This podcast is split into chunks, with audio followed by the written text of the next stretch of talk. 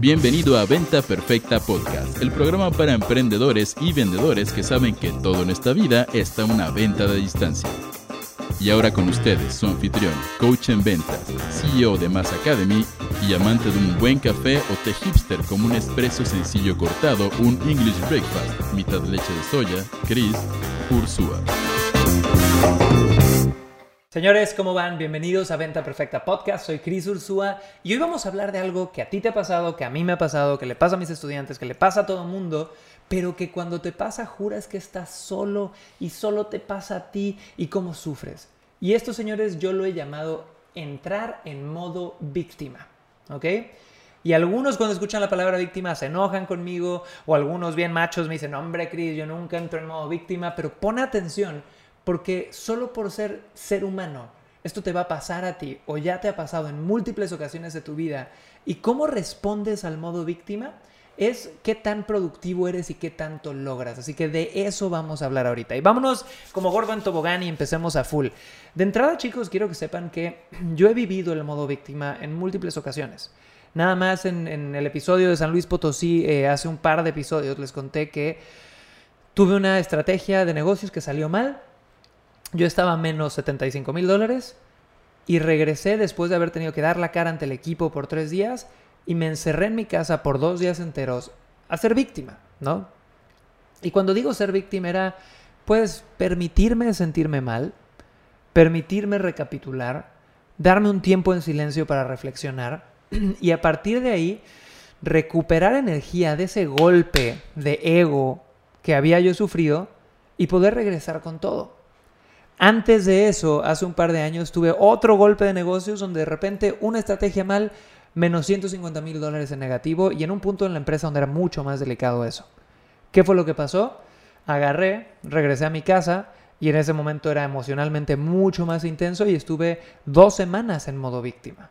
Dos semanas donde trabajaba medias, donde lo que hacía yo me sentía mal trabajando sobre eso, donde estaba desganado, donde había perdido como ese entusiasmo emprendedor o este entusiasmo de vida que para mí es lo más importante en lo que hago. Y después de eso, recargué pilas, tomé decisiones mentales y como gordo en tobogán, pero ahora para arriba, ¿no? Entonces, ¿cuál es la primera lección que quiero darte aquí? Número uno, por el hecho de que eres un ser humano, vas a tener momentos buenos en la vida y momentos jodidos en la vida, ¿va? Pero cómo reaccionas ante esos momentos jodidos y ante esos momentos buenos definen qué resultados tienes. Entonces, si yo tengo un momento jodido, un momento malo, pero con eso entro en modo víctima tres años o un mes, estoy perdiendo el recurso no renovable más valioso que tengo, que es mi tiempo y es mi energía y es la atención que le estoy poniendo a las cosas malas en vez de a las cosas buenas. Estoy haciendo un mal uso de las monedas que tengo para intercambiar con la vida, que son atención, energía y tiempo. ¿va?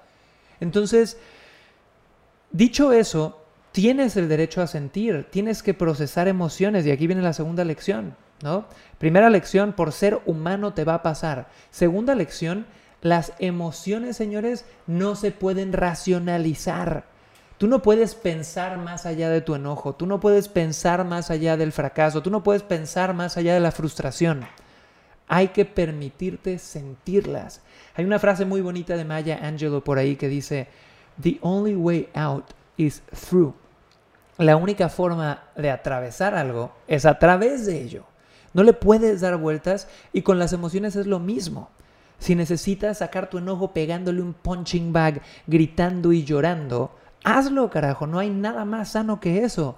Señores, yo soy hijo de psicólogo, voy a terapia desde los 13 años y me siento orgulloso de que soy un cabrón que va a terapia y que he gritado contra la almohada y que he hecho cosas que para la sociedad serían locas, pero a mí eso me ha permitido procesar modos víctima mucho, mucho más rápido, ¿va? Ahora, Aquí ya te di dos tips. De entrada, saber qué te va a pasar. Segundo, saber que no tienes otra más que atravesar esa emoción, ¿va? Y te conté un poquito de cómo a mí me han pasado estas cosas. Pero la realidad es que no solo a mí. A mí me han pasado, las he podido superar, pero también he visto cómo le pasan estudiantes míos de mis programas premium, ¿no? Y he visto cómo le pasan estudiantes de los cursos gratuitos, porque nos pasa a todos el que entremos en modo víctima.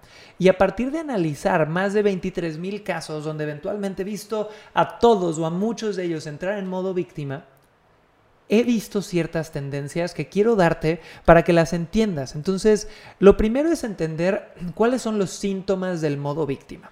Los síntomas son bien fáciles. Te sientes frustrado. Quiero tirar la laptop por la ventana, Chris. Ya no quiero mi negocio. Estoy harto. Estoy, como decimos en México, hasta la madre. Ya no quiero nada. ¿Ok? Segundo, te sientes solo. Es decir, nadie te entiende. Tu pareja es tu enemigo. Tu jefe es tu enemigo. Tu mentor es tu enemigo nadie entiende por lo que estás pasando. Pobre de ti. Aparte de eso, normalmente este modo víctima, en especial en emprendimiento digital, viene por cosas técnicas o tácticas. No, es que los Facebook Ads no me funcionaron, el costo por lead está terrible, no llené mi webinar, se cayó Webinar Jam, lo que sea. Entonces, te sientes frustrado, te sientes solo, viene por cosas técnicas y adivinen qué. Normalmente vienen cuando es la primera vez que haces algo nuevo. Entonces, aquí obviamente estoy haciendo algo nuevo, va a haber modo víctima 10x, 10 veces más duro, ¿no? Pero también hay gente que me dice, Chris, pero es que yo ya he hecho 20 webinars, nada más es recientemente que estoy frustrado. Sí, pero igual y no has hecho webinars con el nuevo nivel de responsabilidad que tienes en tu vida no habías hecho cosas nuevas con este nuevo entorno emocional que estás viviendo y este entorno emocional te está haciendo más volátil para entrar a modo víctima. Entonces, esos son los síntomas, señores. Y probablemente ya te identificaste en alguno de ellos. Ahora, ¿qué hacer cuando ya lo tengo? ¿Cómo lo manejo? Primero, hay que hacer conciencia del drama. ¿Ok? Porque, señores, yo soy de la creencia de que el sufrimiento es inevitable en la vida, el dolor es inevitable en la vida, pero el drama es opcional, carajo, ¿no? A mí me puede doler una traición, me puede doler un fracaso y lo voy a procesar emocionalmente. Pero el drama, ahogarme ahí en tres meses, tomar decisiones volátiles que van en contra de mis propósitos porque estoy emocional, eso es opcional y es tu culpa y de nadie más. Y si tú ahorita estás diciendo, Cris, pero es que yo soy así, siempre he sido dramática o dramático, perdóname, Margarito, pero no, o sea, el yo soy así es una decisión que tú estás tomando. Y si tú eres así, igual a dramático o emocional, esto, señores, es el límite que tú te has puesto. Y hablando de límites, si podríamos hablar de esto 10 horas, cada vez que tú tienes un apego a decir yo soy así, en especial si es algo negativo, es porque obtienes algo a cambio. Y suena raro, pero si yo digo yo soy dramático, ah, bueno, pues yo siempre he sido dramático, ¿no?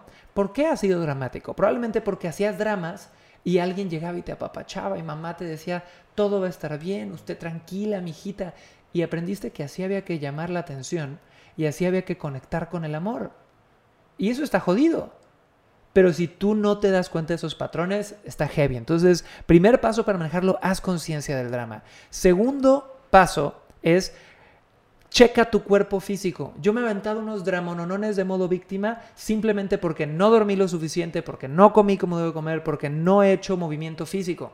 Y deberías de ver el episodio número 70, donde hablamos de energía. ¿Por qué tengo más que los demás? Porque te va a encantar. Hablamos mucho de energía ahí. Aparte de eso, otro tip es comparte lo que estás sintiendo, pero ojo, sin intoxicar a los demás y sin dañar tu imagen.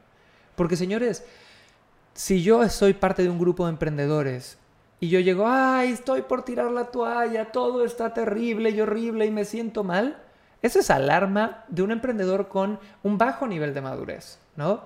¿Y eh, qué pasa? Las otras personas que posiblemente quieran hacer negocios contigo igual y no lo van a querer hacer a partir de ahora, ¿no?